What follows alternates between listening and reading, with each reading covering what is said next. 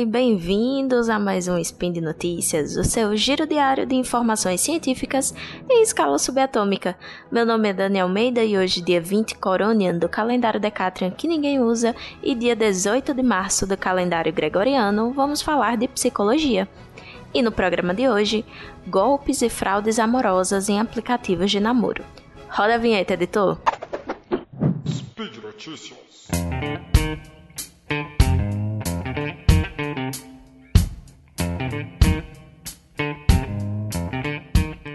Então, minha gente, não é novidade nenhuma que o mundo tá cheio de gente querendo passar a perna nos outros e ganhar vantagem, né?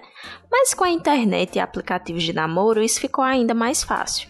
Segundo dados do FBI, esse tipo de fraude resultou em cerca de 133,4 milhões de dólares em prejuízos financeiros somente no primeiro semestre do ano passado. Mas os prejuízos não são só financeiros, não, tá? Envolvem também traumas emocionais e risco de violência física. No Brasil, foram registrados casos de sequestros, assassinatos, além de agressões físicas que usavam os apps de namoro como meio de encontrar vítimas. Para se proteger, é importante conhecer as modalidades de golpes mais comuns. Então vamos lá! Catfish é um dos golpes mais famosos, onde o criminoso se passa por uma outra pessoa em redes sociais e apps. As vítimas podem ser extorquidas, ter material íntimo vazado, além do risco de roubo de dados pessoais e financeiros. E provando que qualquer pessoa pode cair nesse tipo de cilada, o jogador de vôlei Roberto Casaniga foi enganado por 15 anos por uma mulher que usava fotos da modelo brasileira Alessandra Ambrosio. Nesse meio tempo, o cara perdeu cerca de 700 mil euros durante o falso relacionamento. E sempre tinha aquela desculpa, né? Pra não encontrar com a vítima, para não fazer chamada de vídeo. E a trapaça chegou ao fim porque familiares do jogador entraram em contato com um programa de TV do canal italiano Mediaset que desvendou o golpe. Já no sextorção, o criminoso entra em contato alegando ter nudes ou gravações da vítima em situações íntimas. Daí ele pede dinheiro em troca de não divulgar o material. Só que cabe ressaltar que na maioria das vezes a ameaça é um blefe e as mensagens são padronizadas e cheias de erros e no fim das contas a pessoa não tem material é nenhum. Só que o principal perigo desse tipo de golpe não é com e-mails recebidos aleatoriamente, mas sim por ameaças de ex-parceiros ou parceiras com quem a vítima já trocou fotos e, vídeo, e vídeos íntimos. Nesse caso, é importante denunciar, tendo em vista que a prática conhecida como pornô de vingança é crime aqui no Brasil e tem pena de 1 a 5 anos de prisão. Outro golpe comum é de investimentos falsos. E esse bombou no, nos Estados Unidos em 2021, viu? E geralmente envolvendo criptomoedas.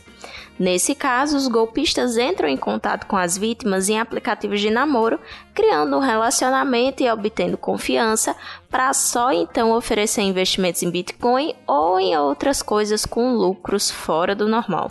A vítima é direcionada para um site ou app onde ela investe o dinheiro e é enganada com uma falsa simulação de lucro, permitindo inclusive uma pequena retirada de dinheiro de forma a obter mais confiança.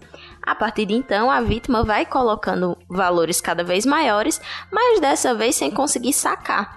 E em alguns casos, a fraude é tão bem elaborada que quem cai no golpe pode ser é, direcionado a um serviço de atendimento ao consumidor falso. Tem também o golpe do falso encontro, que, diferentemente de outros golpes, esse costuma ter homens como alvo.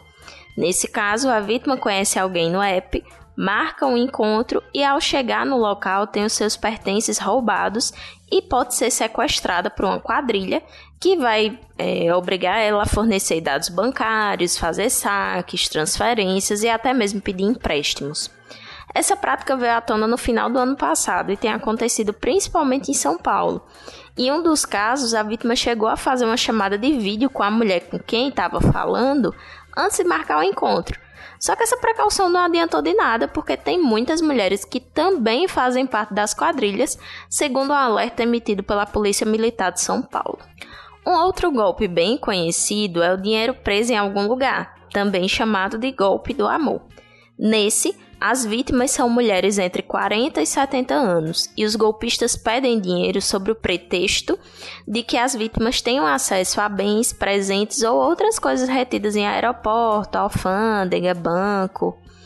Geralmente, o relacionamento online começa com o golpista sendo ou fingindo ser um estrangeiro, sempre bem sucedido, que vai prometer viagens, presentes, só que de repente ele tem os seus bens confiscados ou retidos e começam a pedir quantias emprestadas que nunca são devolvidas. Isso te lembra alguma obra recente de streaming?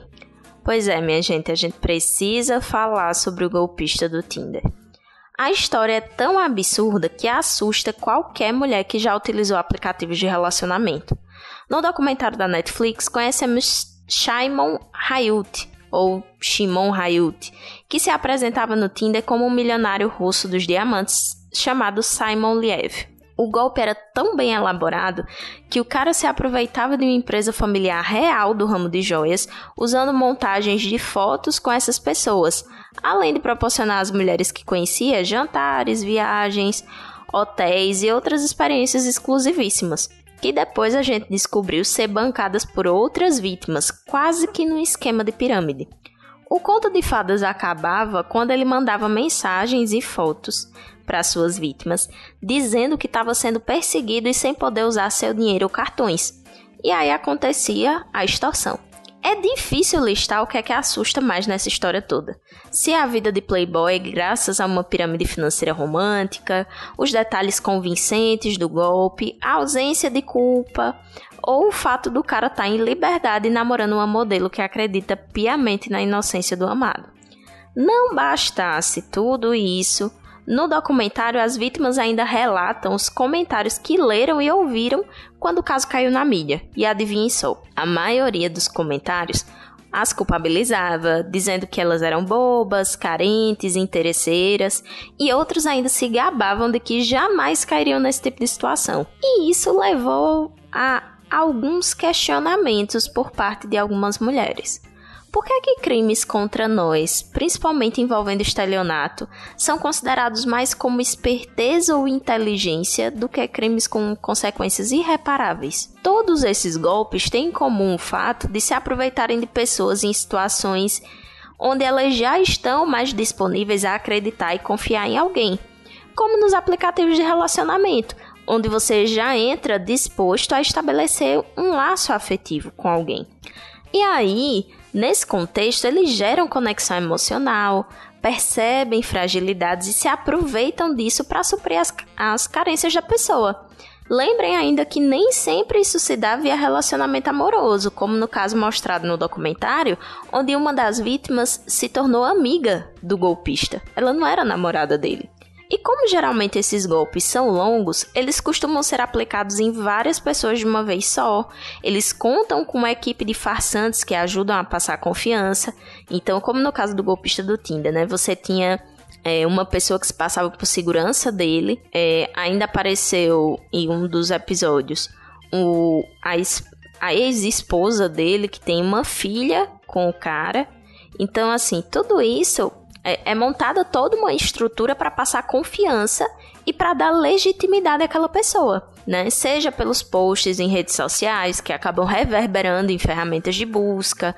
Então, sempre, por mais cautelosa que a vítima seja, sempre que ela for pesquisar sobre aquela pessoa, ela vai achar uma pessoa praticamente livre de suspeitas. Então fica a dica: assista o documentário Golpista do Tinder de coração aberto e reflita. Você, numa situação semelhante, realmente não cairia e nem ficaria balançado ou balançada? Enquanto você pensa nisso, vou te deixar aqui mais uma informação como quem não quer nada. O golpista do Tinder não apenas está em liberdade e namorando, como também tem uma agente e fatura bastante com presenças VIP, eventos e consultoria. Infelizmente, o crime contra a mulher tem compensado, mesmo com provas da culpa em diversos lugares. E por hoje é só. Eu lembro que todos os links comentados estão aqui no post. Vai lá, deixa o seu comentário, elogio, crítica, dúvida. E esse podcast só é possível acontecer por conta do teu patronato no SciCast, tanto no Patreon quanto no Padrim e também no PicPay. Comam vegetais, compartilhem memes e façam amigos. Um cheiro e até amanhã!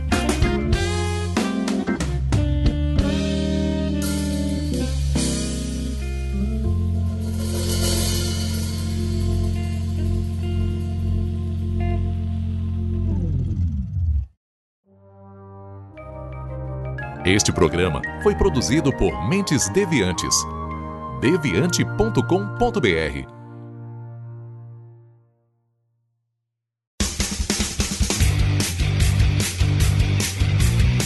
Cortes, edição de podcast.